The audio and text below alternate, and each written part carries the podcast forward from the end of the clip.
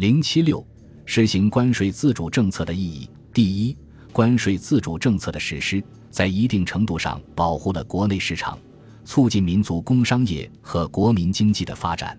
如财政部声称，第一个国定税则是按照以下三个原则制定的：发展国内工业所必需之原料，当减轻其进口税；国内工业之需发展者，政府当尽量扶也之，使不受外货竞争之影响。抵补裁减个税，此后几次税则修改，中国政府也同样考虑过保护国内工业的问题。财政部在其工作报告中曾说明，我国自关税自主以来，迭次修改税则，系以增进税收及保护产业双方兼顾为主旨。中国政府先后实行的几个国定税则，确实有这种兼顾的考虑，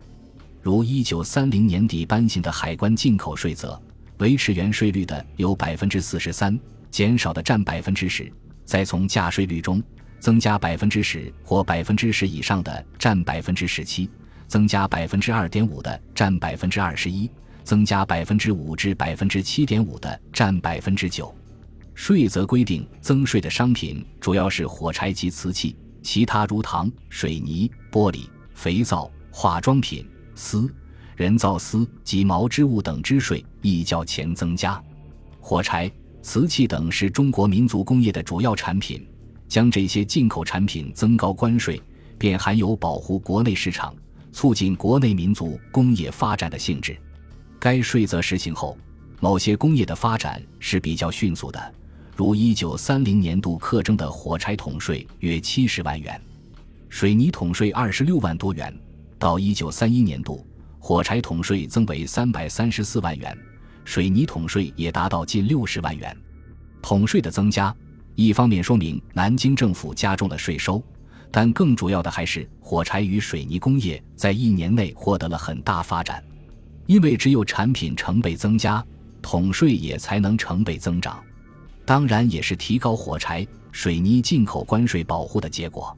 一九三三年重定的第三个国定税则。保护国内产业的性质更为明显。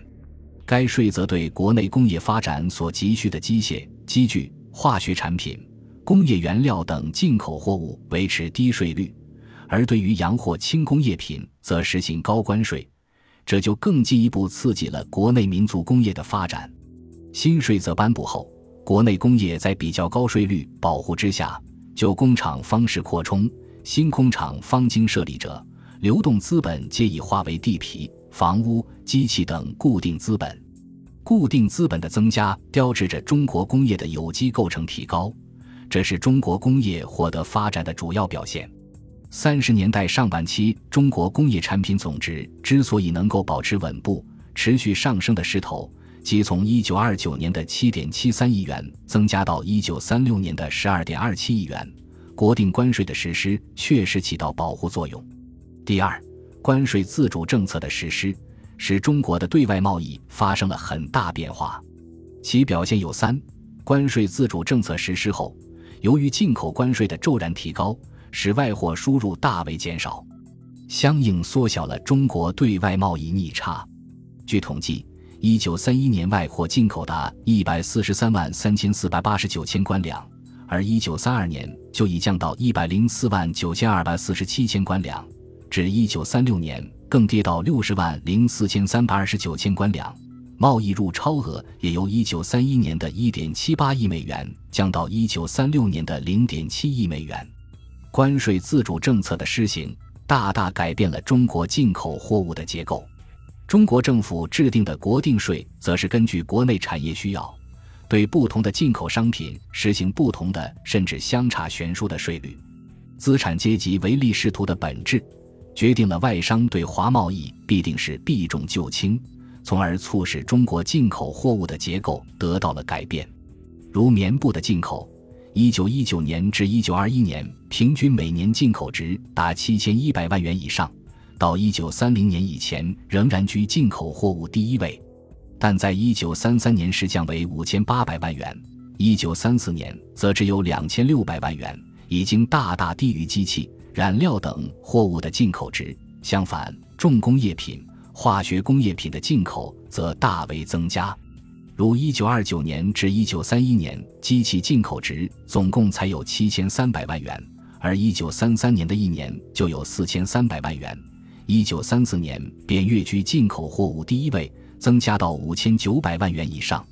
关税自主政策的施行，也在一定程度上鼓励了中国的出口贸易。一九二九年，资本主义世界爆发经济危机后，各帝国主义国家都竞相向中国推销商品，抢占市场。本来基础就很薄弱的中国民族资本主义经济遭受这一严重打击，更加逡巡不振，出口贸易一落千丈。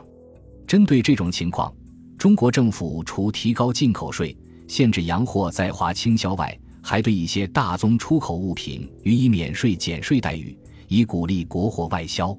这就是中国出口贸易到三十年代中期的下跌，不仅不再增大，反而有逐步回升的趋势。如一九三零年，中国的出口贸易总额由上年的六点五亿美元降为四点一亿美元，次年又继续下跌为三亿美元，一九三二年仅为一点六亿美元。但此后即不再下跌，到一九三六年时回升到了二点零九亿美元，而且再就某些大宗货物看，不仅没有下跌，反倒一直逐渐上升。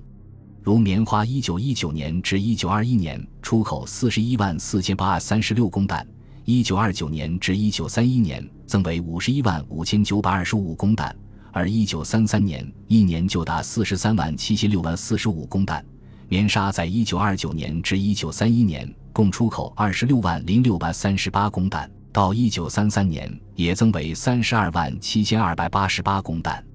第三，关税自主政策实施后，关税收入大大增加，为政府改革税制提供了物质基础。由于国定税则的税率不断提高，政府所获得的关税收入也在不断的增加。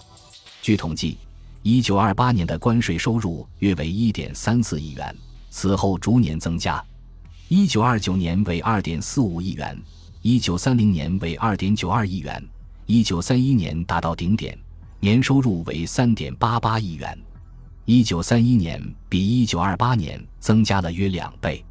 由于九一八事变爆发，一九三一年冬东北海关被日本掠夺，一九三二年关税收入比上年略有减少。大约维持在三点一二亿元左右，但一九三三年又上升到三点四六亿元。一九三四至一九三六年平均年收入约三点二五亿元，一九三七年增为三点四三亿元。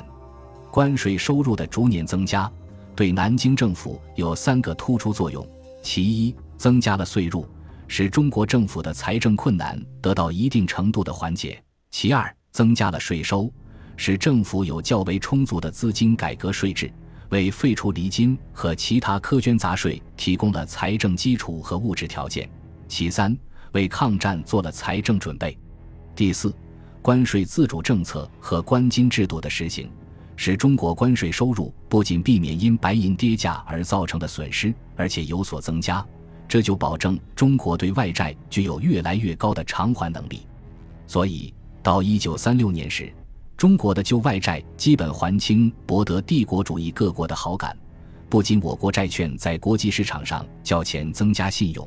而且国家地位声誉亦因此大为提高。这就为抗战期间取得国际援助创造了条件。同时，使用海关金单位征收关税，也使中央银行在纽约和伦敦市场上建立起雄厚的准备金，也为维持汇兑比价的稳定。为币制改革奠定物质基础。本集播放完毕，感谢您的收听，喜欢请订阅加关注，主页有更多精彩内容。